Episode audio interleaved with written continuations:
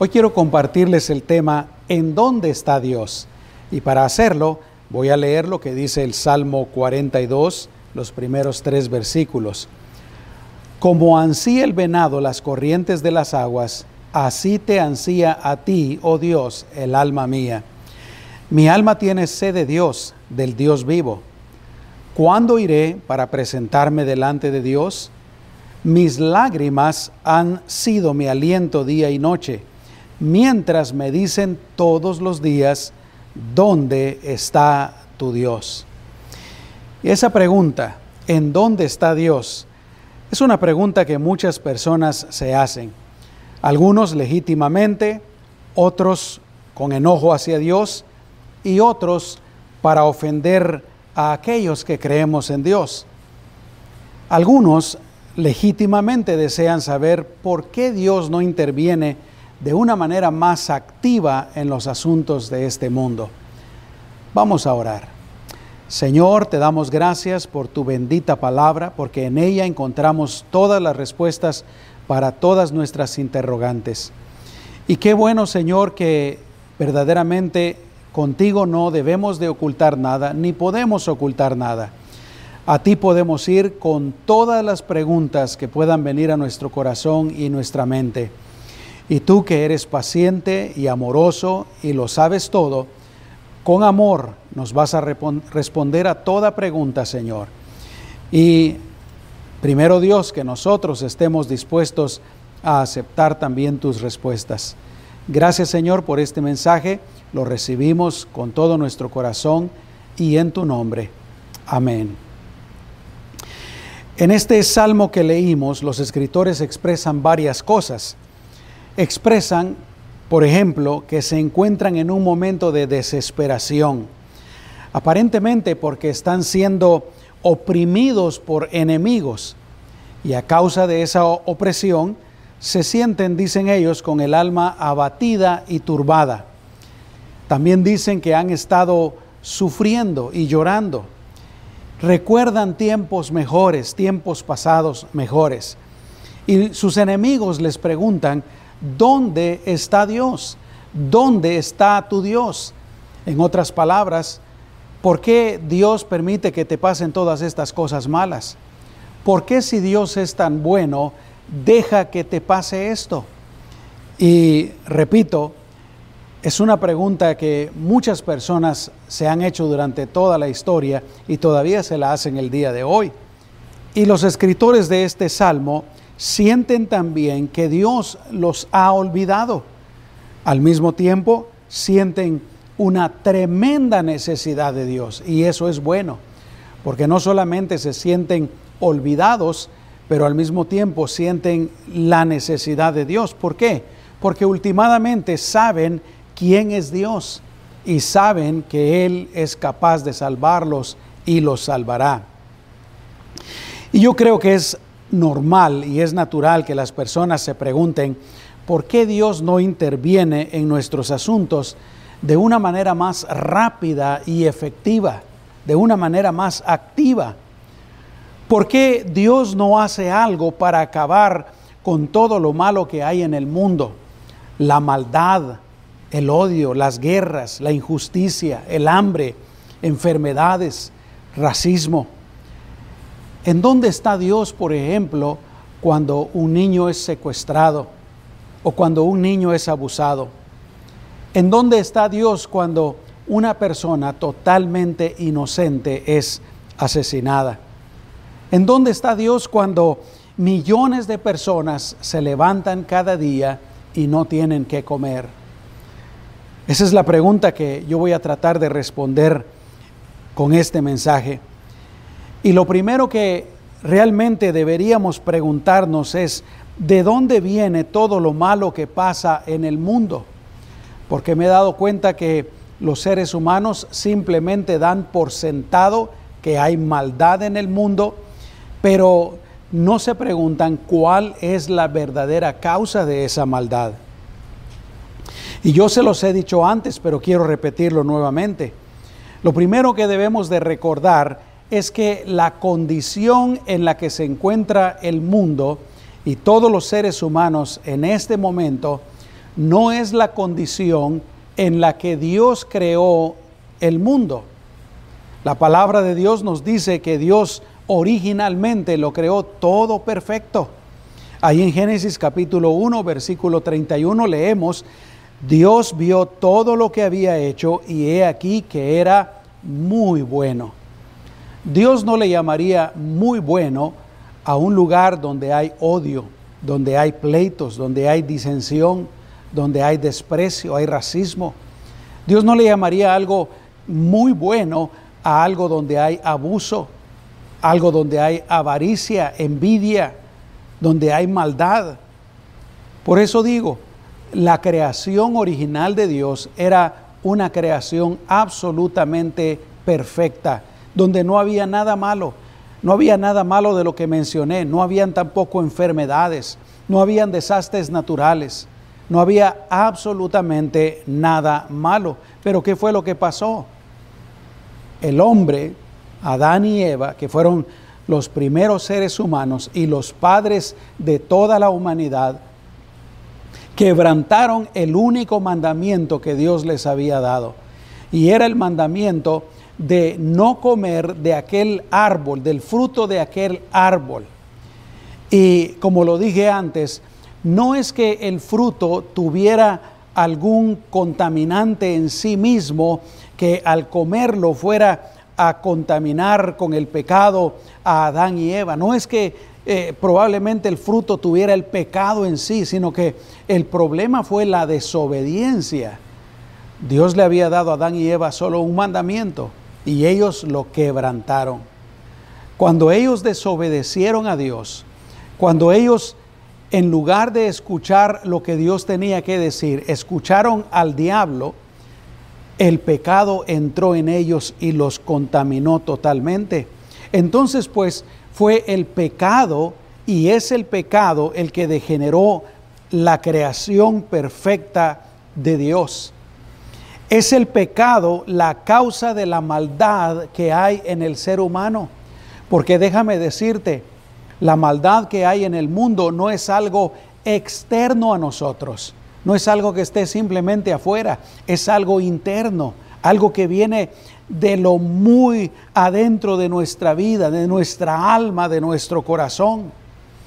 Y esa maldad que está en el ser humano es la que causa también muchos de los males que hay en el mundo. Por ejemplo, el hambre. Se considera que con la producción de alimentos que hay en el mundo en este momento, todos los seres humanos, si se distribuyera bien el alimento, absolutamente todos los seres humanos, no importa en dónde vivan, todos tendríamos lo suficiente para comer lo necesario todos los días. Las guerras, por ejemplo, también vienen de la maldad que hay en el ser humano, porque es el hombre eh, motivado por la avaricia, motivado por la envidia. En pocas palabras, motivado por el pecado que está adentro de sí mismo, que causa las guerras. Y además de eso, el pecado también es la causa de otras cosas, como por ejemplo enfermedades, envejecimiento, desastres naturales. Allá, ya te lo dije una vez, en el jardín del Edén no existía absolutamente nada de eso. Podemos concluir entonces de que Dios no tiene la culpa por la maldad del ser humano y Dios tampoco tiene la culpa por las maldades que hace la gente, que hace el mundo. Y si es de algún consuelo y esperanza, de lo que sí podemos estar seguros es que Dios juzgará con justicia a todos los que hacen maldad. Salmo 9, versículo 8 dice, Él juzgará al mundo con justicia, hará juicio a los hombres con rectitud. Y en el Salmo 9, 17 dice, los impíos serán trasladados al Seol, todas las naciones que se olvidan de Dios. Y digo eso porque a veces nos parece que la gente que hace maldad nunca recibe castigo, nunca es juzgada, nunca recibe la verdadera justicia. Pero debemos de consolarnos. Un día Dios juzgará absolutamente a todas las personas con justicia perfecta. Pero en segundo lugar, debemos saber de que el hecho de que la gente piensa que Dios no está haciendo nada es una noción falsa. Y esa noción falsa se debe principalmente a que la gente desconoce la palabra de Dios. Porque lo cierto es que Dios nos ha hablado, Dios nos habla y Dios nos seguirá hablando. Dios está en comunicación permanente, constante con todos nosotros por medio de principalmente su palabra, la Biblia. Y la Biblia nos enseña que Dios está muy activo, bien activo en todo lo que pasa en el mundo. Después de todo, somos su creación preciada. Dios a los seres humanos nos creó a su imagen y su semejanza. Dios nos ama entrañablemente. Así es que, repito, una de las razones por las que la gente piensa que Dios no está activo, que Dios está lejano de lo que está pasando en el mundo y especialmente Dios está lejano y no le importa las maldades que hay en el mundo, es porque la gente no conoce la palabra del Señor. Pero no solamente por eso, no solamente es por el desconocimiento de la palabra de Dios, también es porque el mismo ser humano ha rechazado a Dios y no lo quiere escuchar. Y no lo quiere escuchar principalmente porque no le gusta lo que Dios tiene que decir. Porque lo primero que Dios nos va a decir es la condición en la que nos encontramos. Lo primero que Dios nos dice es que somos pecadores, necesitamos arrepentirnos, necesitamos dejar la vida de pecado, necesitamos pues la salvación. Y lamentablemente el hombre no quiere escuchar eso. Cada día la humanidad se aparta más y más de Dios. Y no solamente eso, pero además el diablo también ha estado engañando y engaña a todo el mundo, haciéndoles creer mentiras acerca de Dios, haciéndoles creer que Dios no existe, haciéndoles creer de que Dios no le interesa al mundo, que es un Dios lejano, o haciéndoles creer que Dios es malo. Y lo ha hecho por medio de, de por ejemplo, religiones falsas. Lo hace por medio de ideologías como por ejemplo la teoría de la evolución que nos dice simple y sencillamente que Dios no existe. Pero el creer que Dios no está haciendo nada en el mundo y creer que a Dios no le importa nada del mundo es una noción falsa, no es verdadera. La otra cosa que necesitamos entender es que la manera en que Dios hace las cosas es muy diferente a la manera en que nosotros, las personas, el mundo, quisiéramos que Dios hiciera las cosas. Y por eso es que a veces nos parece que Dios no está haciendo nada, porque Él hace las cosas de una manera, nosotros quisiéramos que hiciera las cosas de una manera diferente. El hombre quisiera que Dios acabara de inmediato con todas las cosas malas que hay en el mundo.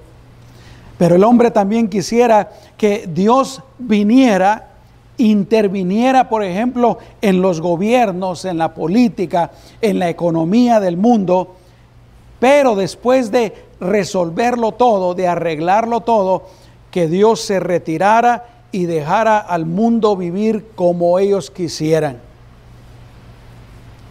Por eso es que muchos de los judíos se decepcionaron del Señor porque cuando Jesús vino, ellos esperaban que Jesús los iba a librar de la opresión del imperio romano, los iba a volver a ser la nación más poderosa del mundo, a la nación judía.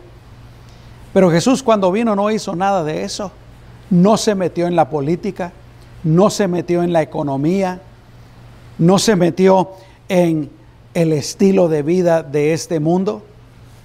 Por eso digo, Dios hace las cosas de una manera diferente y Dios no va a hacer nuestra voluntad.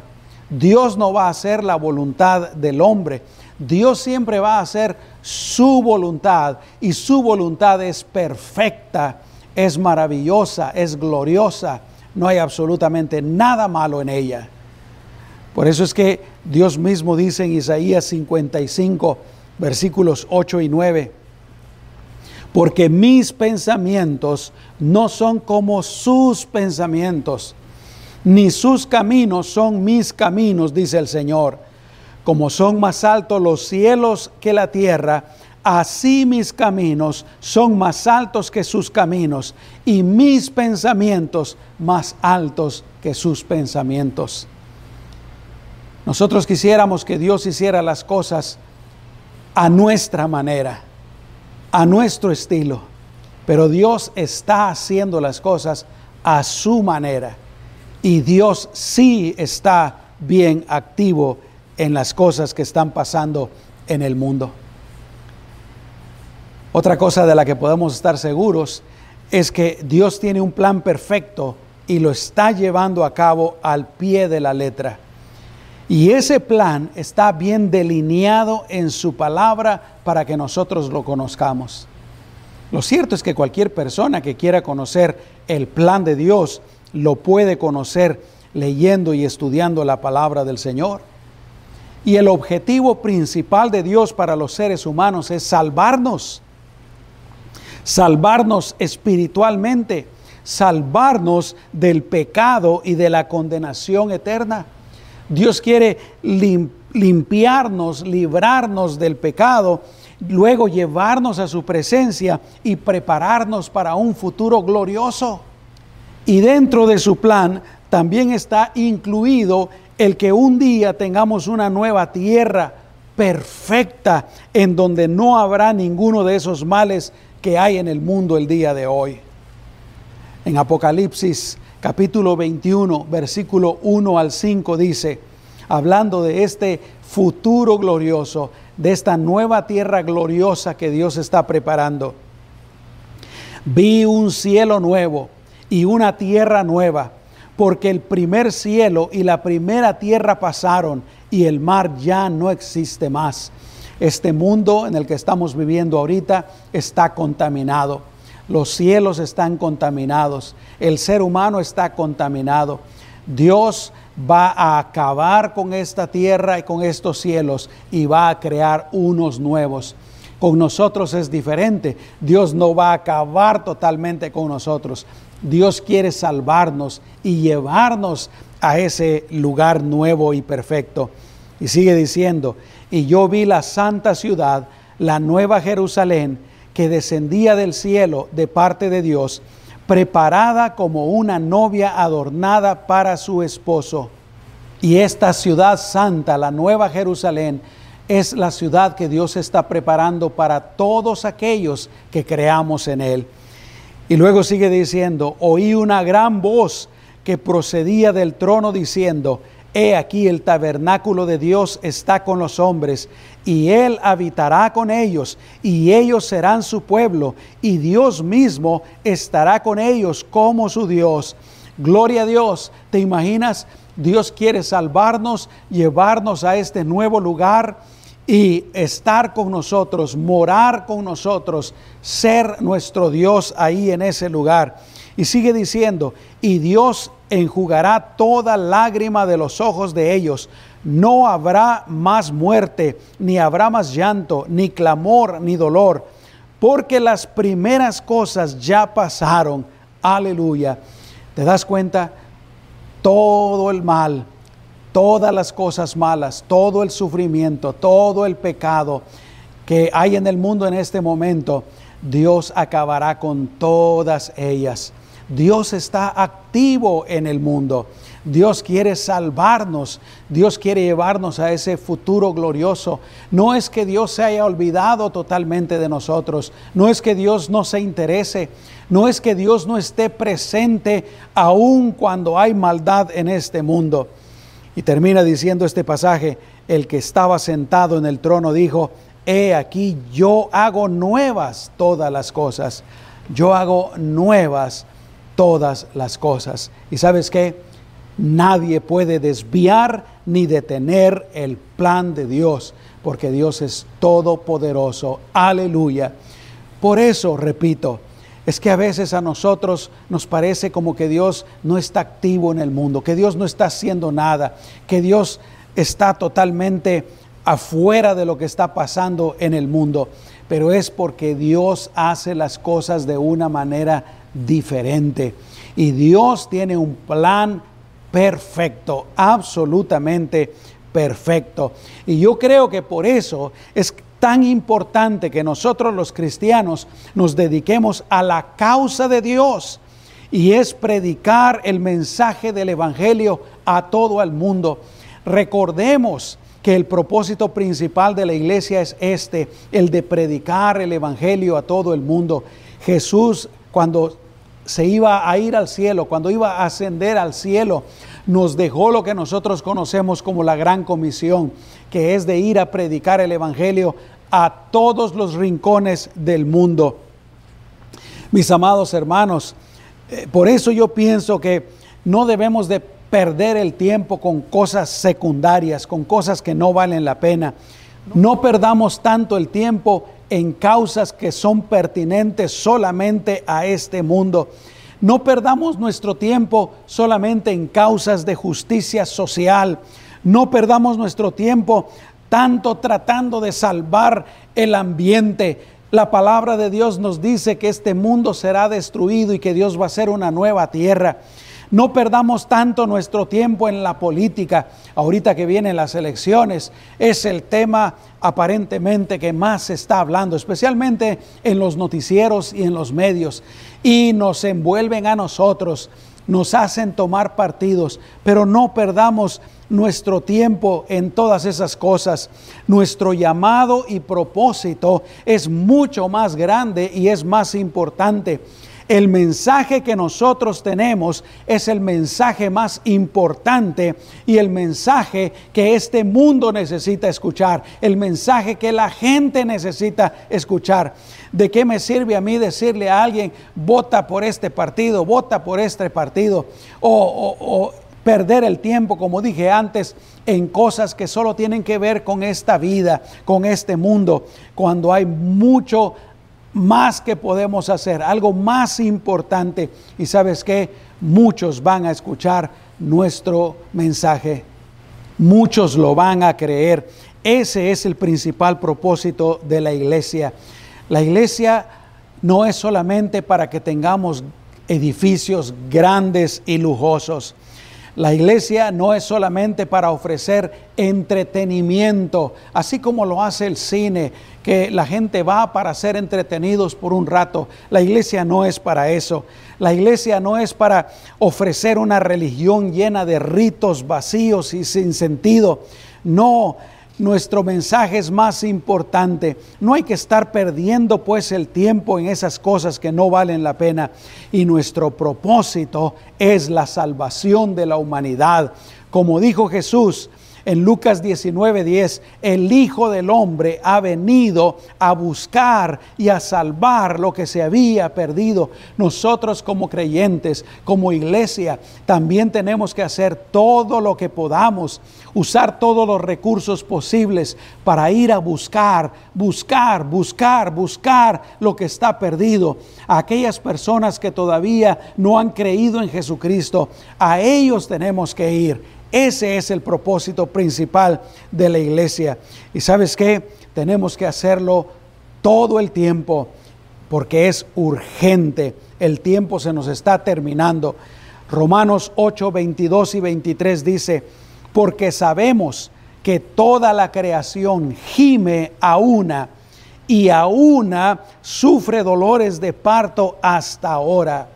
Y no solo la creación, sino también nosotros que tenemos las primicias del Espíritu. Nosotros también gemimos dentro de nosotros mismos, aguardando que la adopción como hijos, la redención de nuestro cuerpo. La creación está gimiendo, el mundo está gimiendo, nosotros estamos gimiendo. Hay algo más importante hay algo que Dios está haciendo. Aleluya. Por eso te digo, definitivamente Dios ya hizo algo y está haciendo algo para acabar con todo lo malo. Pero como te dije, no como el mundo lo esperaría. Y es que el problema principal de la humanidad es el pecado. Y las consecuencias de ese pecado, las principales, que son la condenación y el castigo eterno. El problema más grande del mundo no es el hambre que hay en el mundo. El problema más grande del mundo no es la injusticia. El problema más grande del mundo no son las enfermedades.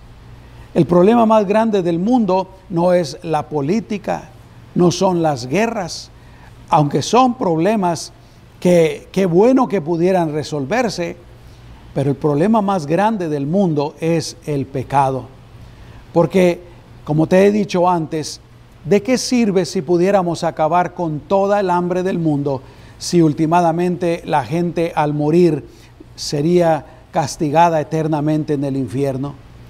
¿De qué sirve que no hubiera pobreza, que erradicáramos la pobreza si últimamente al morir nos vamos a ir al infierno?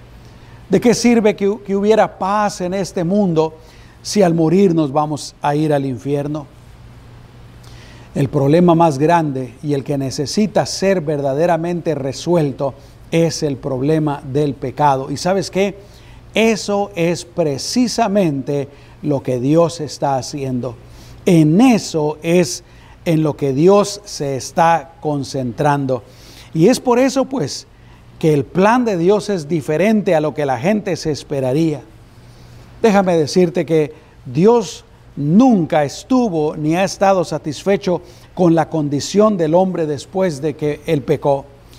Dios no es indiferente a los sufrimientos del hombre, a los sufrimientos del ser humano y a las cosas malas que hay en el mundo. Pero Dios quiere resolver bien las cosas y de una vez por todas. Fue por eso que Él mandó a su Hijo unigénito a morir en nuestro lugar. Por eso dice la palabra del Señor, Juan 3:16, porque de tal manera amó Dios al mundo que ha dado a su Hijo unigénito para que todo aquel que en Él cree no se pierda, mas tenga vida eterna. ¿Sabes qué? Dios nos ama entrañablemente y Él quiere salvarnos. Él tiene la respuesta justa, la respuesta adecuada, la respuesta perfecta.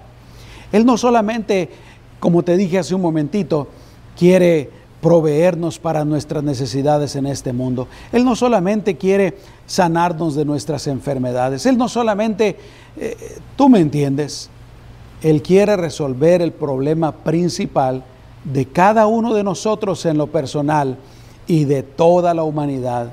Y ese problema es el pecado. Él quiere salvarnos. Ahora, las personas son las que tienen que aceptar esa oferta que Dios nos hace. Tú tienes que aceptar esa oferta que Dios te está haciendo. Primero tienes que aceptar lo que Dios dice y lo que Dios está haciendo, contrario a lo que el mundo dice y a lo que nosotros desearíamos que Dios hiciera. ¿Qué debemos de hacer? Lo que debemos de hacer entonces es, en primer lugar, conocer y aceptar el plan de Dios.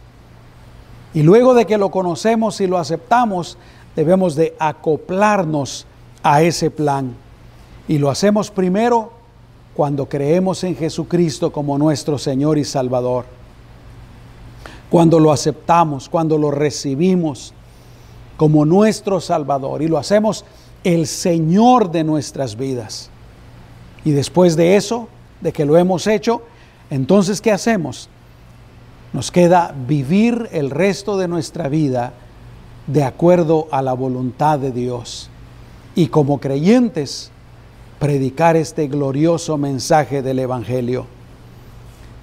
Déjame decirte una vez más que Dios no es indiferente al sufrimiento, a las necesidades y a las injusticias que ocurren en el mundo. Pero Dios ya ha dado su respuesta que es la mejor respuesta, mejor respuesta que cualquiera en este mundo se pudiera imaginar. Y la respuesta se encuentra en Jesucristo, en nuestro Señor, que nos ama, que dio su vida por nosotros, que estuvo dispuesto a, ser clavado en la cruz, a cargar con todos nuestros pecados, para que nosotros pudiéramos recibir el perdón de nuestros pecados y pudiéramos recibir el regalo de la vida eterna y tener una nueva relación con nuestro Creador, con nuestro Padre Celestial. Podemos hacer dos cosas. Una, aceptar lo que Dios nos dice y aceptar a Cristo y acoplarnos al plan de Dios, a lo que Él está haciendo.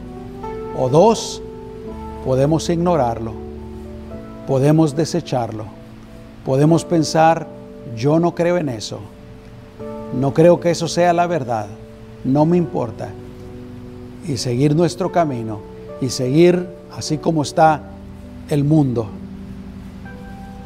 Pero yo te animo para que no hagas eso. Cree en lo que la palabra de Dios nos enseña. Cree en lo que Dios nos dice. Y por sobre todas las cosas, cree en Jesucristo y recíbelo como tu Señor y Salvador. ¿Te gustaría hacerlo en este momento? Si quieres hacerlo, yo quiero ayudarte, así como alguien me ayudó a mí hace 37 años. Todo lo que tienes que hacer es hablar con Dios y ponerte a cuentas con Él. Y para eso te invito para que cierres tus ojos ahí donde estás y hables con Dios y le digas, Dios mío,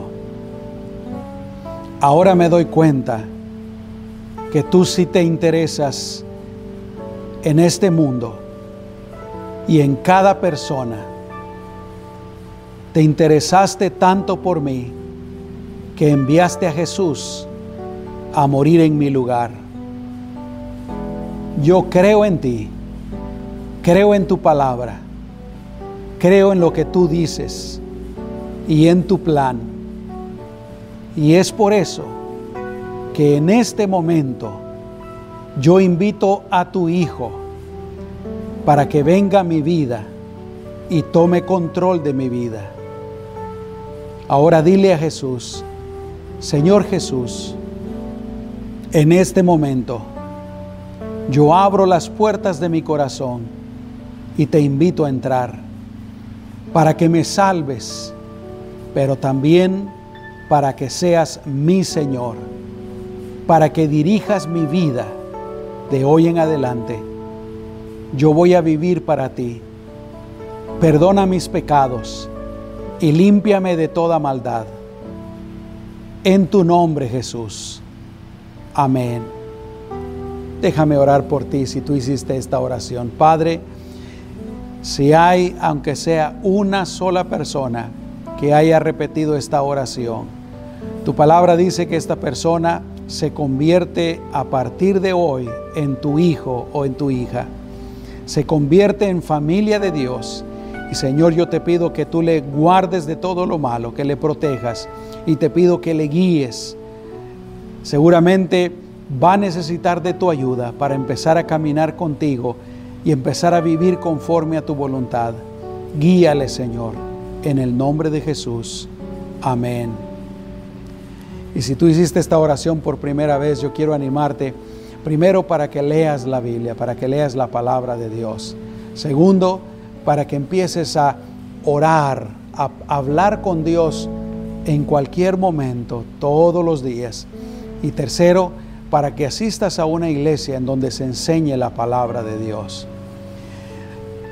Quiero antes de despedirme también orar por todos ustedes que me están viendo y por sus necesidades. Si tú tienes una necesidad, si tú tienes una petición, confía en el Señor, Él te ama y ponla en las manos del Señor. Vamos a orar. Amado Padre, en el nombre poderoso de Jesús, tomamos toda necesidad, Señor, y toda petición y las ponemos en tus manos. Te pedimos que las resuelvas, Señor, conforme a tu poder. Tú eres todopoderoso, no hay nada imposible para ti, Señor. Resuelve todas y cada una de las peticiones. Si alguien se encuentra enfermo en este momento, pon tu mano de sanidad. Si alguien tiene un problema, resuelve ese problema. En el nombre poderoso de Jesús, ponemos, Señor, todas nuestras necesidades, todas nuestras cargas en tus manos y te damos gracias, Señor. Aleluya. Amén. Y por último, quiero orar por ti y por tu familia. Amado Señor, una vez más, como siempre lo he estado haciendo, te pido primero de tu protección, Señor, para todos los que me están escuchando, para todos los que me están viendo y por sus familias también, Señor. Guárdales, protégelos, líbralos de todo mal, Señor, en el nombre de Jesús. Y no solamente eso, Señor, bendícelos y prospéralos en todos los aspectos y en todas las áreas de su vida. En el nombre de Jesús, Señor, bendice y fortalece todos los matrimonios. Señor, bendice cada familia, Padre, en el nombre de Jesús. Gracias, Señor. Amén y amén. Que Dios me los bendiga, mis amados hermanos. Feliz domingo. Deseamos lo mejor de Dios para ustedes. Hasta pronto.